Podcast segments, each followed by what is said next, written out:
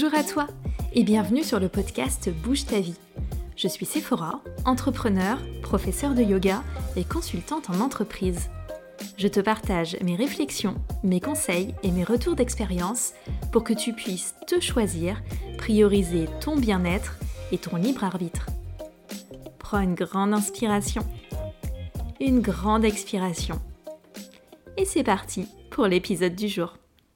Bonjour à vous Aujourd'hui, on se retrouve pour revenir un petit peu aux bases. Je crois que ça fait jamais de mal d'y revenir de temps en temps. Et ça va me permettre de répondre à des questions très récurrentes que je reçois sur le matériel à utiliser euh, dans sa pratique de yoga. Voilà, que ce soit par mail, par les réseaux sociaux, euh, à l'occasion de mes cours en présentiel. Enfin, c'est vraiment des questions qui reviennent très très souvent, toujours les mêmes. Qu'est-ce que tu recommandes comme tapis, ainsi de suite. Euh, juste avant ça, on est début février, au moment où, vous allez écouter cet épisode, il est possible que vous sentiez l'arrivée du printemps. Donc c'est plus une sensation, un ressenti qu'une observation concrète. Euh, je veux dire par là que si ça se trouve dehors, il fait gris, il pleut, il fait froid, enfin peu importe. Mais vous ressentez peut-être davantage d'énergie. Donc si c'est le cas, profitez-en pour bouger un peu plus. Je vous renvoie aussi à l'épisode 36 du podcast euh, sur le fait de faire varier sa pratique au fil des saisons.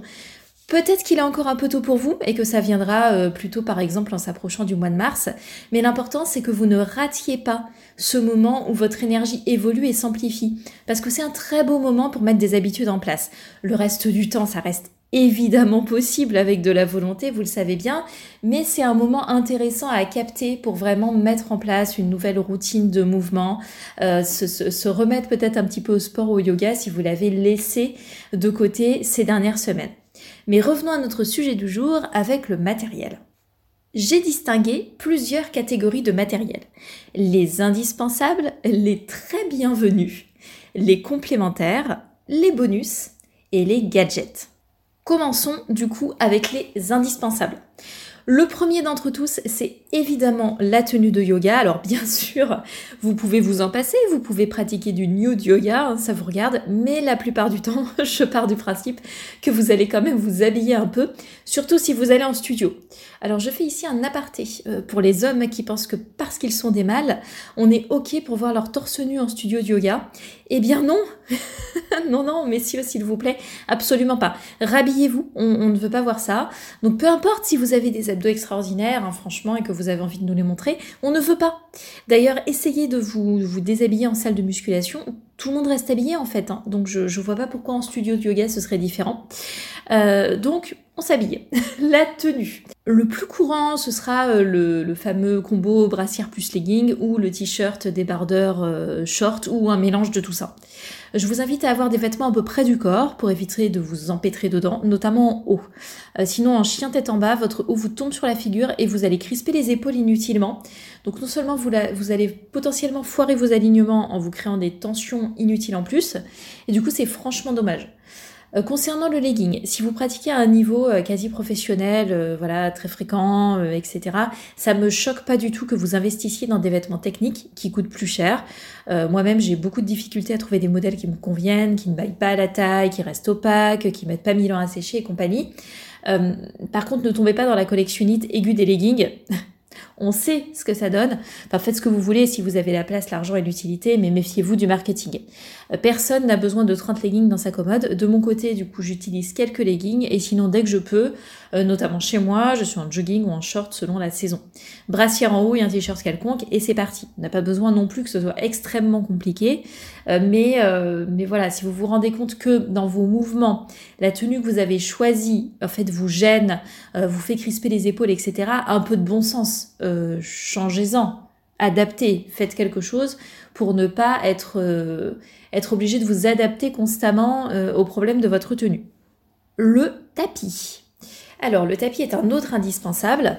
Euh, donc je rappelle que le tapis en mousse horrible à 3,50€ de Decathlon, c'est non. C'est non parce qu'il n'est pas aux bonnes dimensions. Il est minuscule ce tapis, on peut même pas s'allonger dessus. Il glisse et il se déroule mal. Quand vous le déroulez, il reste enroulé. Il, il, n'a pas cette capacité de se déplier, de se poser à plat au sol. Donc autant pratiquer directement sur le sol dans ces cas-là. Ça va plus vous gêner qu'autre chose. Le tapis de pilates, c'est non aussi. La matière, l'épaisseur, ça n'a absolument rien à voir avec nos besoins au yoga. On ne peut pas pratiquer là-dessus pour le yoga. On peut, mais c'est franchement très compliqué. Le tapis, peut nécessiter un investissement. Arrêtez de couiner parce qu'il faut mettre 80 balles. Franchement, c'est pratiquement le seul truc coûteux, et encore tout est relatif, dont vous aurez besoin.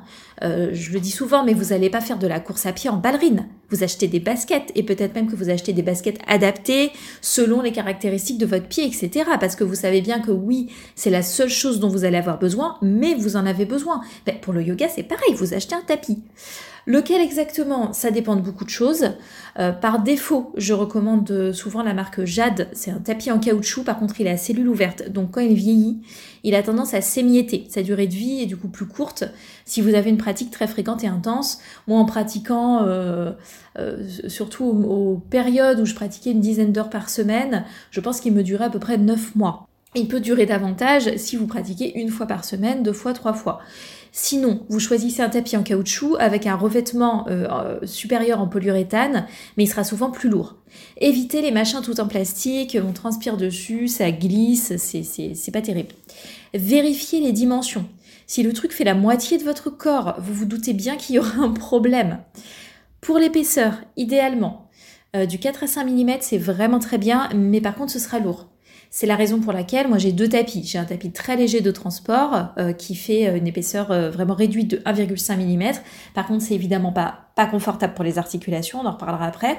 Et j'ai un tapis de 4-5 mm plus lourd qui reste donc chez moi. Si vous, êtes, vous pratiquez chez vous, vous pratiquez dehors, vous allez peut-être trouver un intermédiaire sur du 3 mm. À voir peut-être aussi que vous n'avez pas besoin de vous travailler votre tapis toute la journée. Euh, vous rentrez du travail, vous êtes chez vous, vous repartez euh, à 10 minutes à pied juste avec votre tapis. Ça dépend de votre vie après. Donc il y a un certain nombre de possibilités. Euh, sur mon site web, vous avez un article aussi qui détaille encore un petit peu plus la façon de choisir son tapis de yoga. Je mettrai le lien dans les notes de ce podcast dans les indispensables. Moi, j'ajoute aussi les blocs, la sangle ou le foulard qui remplace la sangle et le coussin. Les blocs ou ce qu'on appelle briques de yoga, c'est pour tout le monde. C'est indispensable. C'est top quand on débute, c'est top quand on approfondit, c'est top quand on se challenge. Il y a une multitude de façons d'utiliser des blocs de yoga. C'est pour tous les niveaux et tous les besoins. C'est un indispensable. Quand quelqu'un me dit faire sérieusement du yoga et euh, n'a jamais utilisé de blocs, dans ma tête, c'est la perplexité totale. Ça n'existe pas en fait. Donc deux blocs en liège identiques aux bonnes dimensions, machin. Prenez pas des petites briques euh, légères en mousse qui n'ont qui, n'ont pas les bonnes dimensions, qui sont pas assez épaisses, qui vont euh, euh, tomber quand vous allez vouloir vous appuyer dessus, quitte à vous fouler le poignet et tout, ça sert à rien. Prenez des vrais blocs de yoga.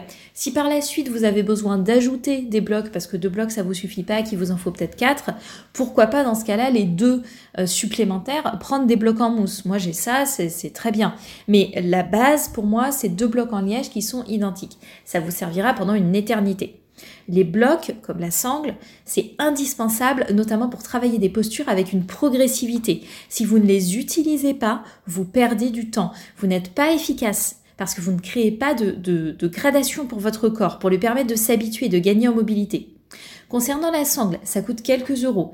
Donc je considère que ça fait partie du kit de base, c'est extrêmement utile en plus, euh, notamment euh, toutes les personnes qui se pensent pas souples, qu'elles le soient ou pas, ça c'est un autre, autre problème. On en avait déjà parlé dans un épisode précédent sur, euh, sur la souplesse.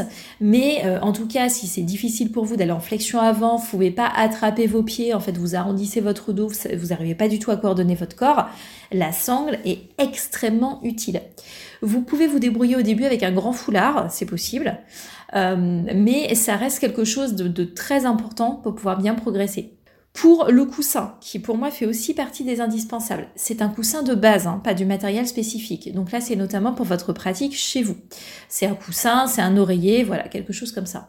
Vous pouvez utiliser un bloc, euh, mais je trouve qu'on expérimente beaucoup mieux, en tout cas pour les flexions avant, la bascule du bassin grâce à des coussins et la bascule du bassin, comprendre comment ça fonctionne, c'est vraiment crucial pour utiliser la charnière des hanches et travailler au mieux.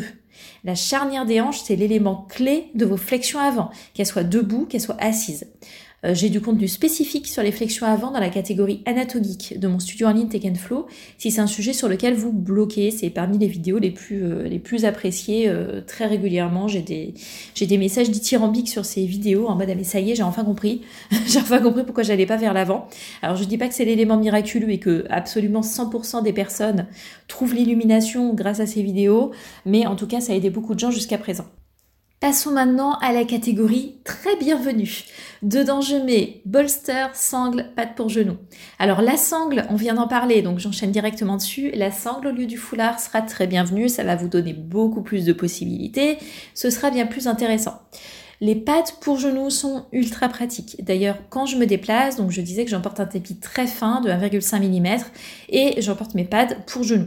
Ces pads ne sont pas destinés aux personnes qui ont des problèmes de genoux uniquement. D'ailleurs, je m'en sers aussi sur mon gros tapis de 4 à 5 mm. Mes genoux vont très bien et pourtant j'utilise ces pads tout le temps.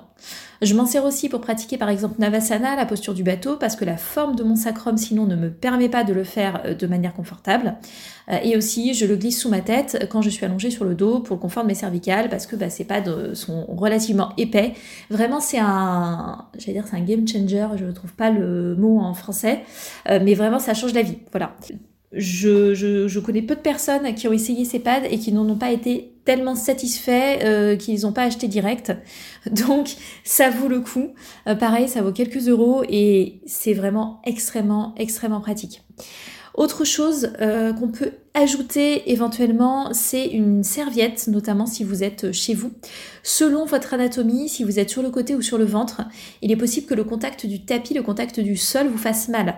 C'est logique parce qu'on a des structures osseuses qui sont plus ou moins proéminentes, donc au niveau du pubis, au niveau des hanches, notamment le grand trochanteur. Du coup, une petite serviette pliée, ça peut être hyper utile, notamment si votre tapis euh, n'est pas très épais. Mais même moi, par exemple, si je me mets, euh, si je me mets sur le dos, au niveau du sacrum, qui est donc pour moi assez proéminent, euh, je, vais avoir tendance à mettre une petite serviette pliée, alors pliée en deux, pliée en quatre, sous mon bas du dos, ce qui est sous mon bassin aussi, ce qui va me permettre de vraiment réaliser un certain nombre d'exercices, notamment quand on est sur du travail de renforcement abdominal, des choses comme ça. Euh, par contre, sur un tapis de 4 ou 5 mm, de mon côté, au niveau pubis et grand trochanteur, il n'y a pas de souci. Mais si vous êtes sur un tapis plus fin, ça peut être utile aussi pour ces, pour ces aspects-là. Donc une petite serviette pliée, pratique. Euh, je pense que là, vous commencez à comprendre l'intérêt d'avoir une pratique personnelle chez soi, parce que ce type de confort et d'ajustement, évidemment, vous ne l'avez pas forcément en studio. Autre sujet, le bolster. C'est un gros coussin qui a beaucoup de tenue. C'est le top pour faire du yin, notamment bolster, B-O-L-S-T-E-R. Je sais que très souvent on est perdu sur euh, qu'est-ce que c'est. Euh, donc c'est oui, c'est un gros coussin qui se tient bien. donc le yin, indispensable, mais euh, ça fonctionne aussi super bien pour supporter le corps dans certains étirements euh, de manière générale. Moi, je m'en sers aussi pour un shavasana vraiment ultra confortable qui soutient bien mes lombaires, euh, ce qu'on appelle un shavasana supporté du coup. Pour moi, c'est un indispensable. Je le mets en très bienvenu là, mais je pourrais pas ou je ne voudrais pas plutôt m'en passer.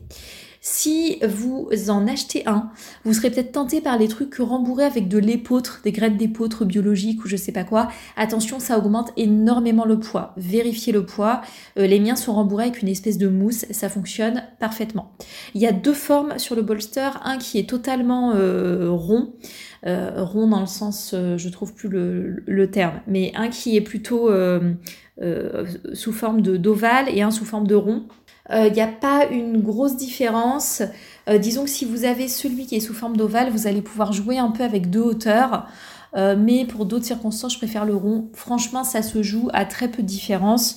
Prenez ce qui est le plus simple pour vous, ça ne va pas vous changer grand-chose. passons ensuite à une autre catégorie. Là, je passe vraiment très rapidement dessus. Ce sont les compléments, tout ce qui est élastique, halter, kettlebell, etc. Donc, je, passe vite dessus, mais il s'agit de ce qui peut vous permettre de compléter votre pratique, euh, par exemple en favorisant la rotation externe des épaules, qui est malheureusement assez peu sollicitée au yoga. Donc, tout ce qui est bande élastique, halter, kettlebell, ça peut rentrer là-dedans.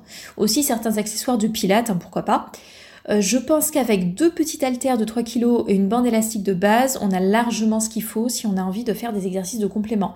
Mais gardez en tête que c'est vraiment du complément lointain. La plupart du temps, vous oublierez complètement de les utiliser de toute façon.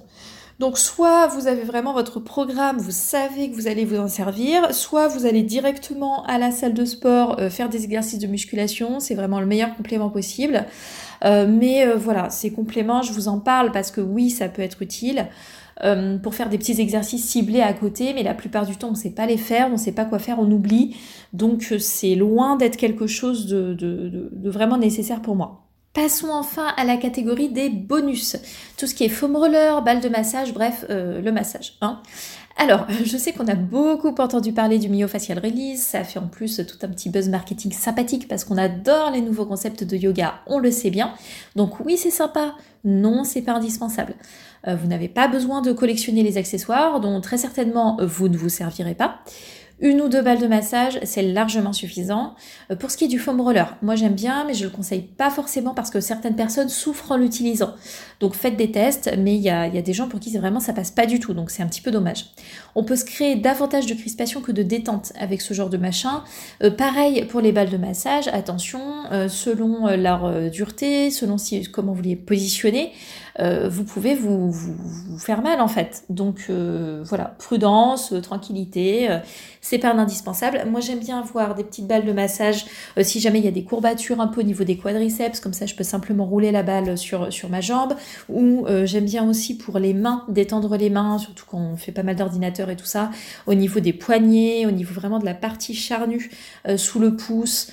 voilà, c'est des, des, zones qui sont intéressantes. Ça peut servir aussi à dénouer un petit peu les trapèzes, mais il m'arrive de passer des semaines sans me servir de balle de massage. Hein. Donc encore une fois, on est loin, très très très très loin d'être sur un indispensable.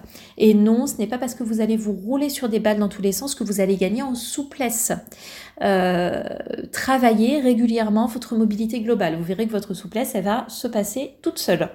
Et on arrive enfin à la catégorie gadget, gadget pour ne pas dire pour moi totalement inutile, mais enfin ça n'engage que moi, la yoga wheel, les tabourets d'inversion. Alors, la yoga wheel, la roue de yoga, j'en ai une, je m'en sers pratiquement jamais.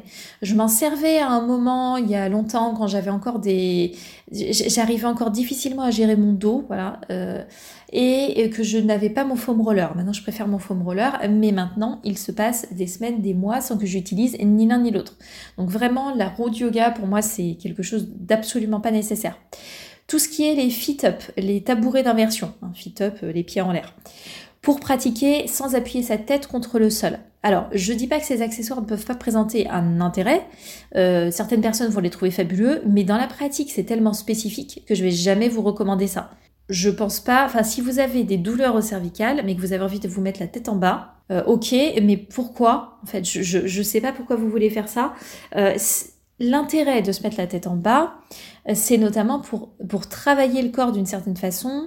Vous pouvez le faire autrement parce que là, vous allez travailler quoi? Votre charnière de hanche, votre flexion de hanche, vous allez travailler votre force abdominale, vous allez pouvoir la travailler avec plein d'autres exercices.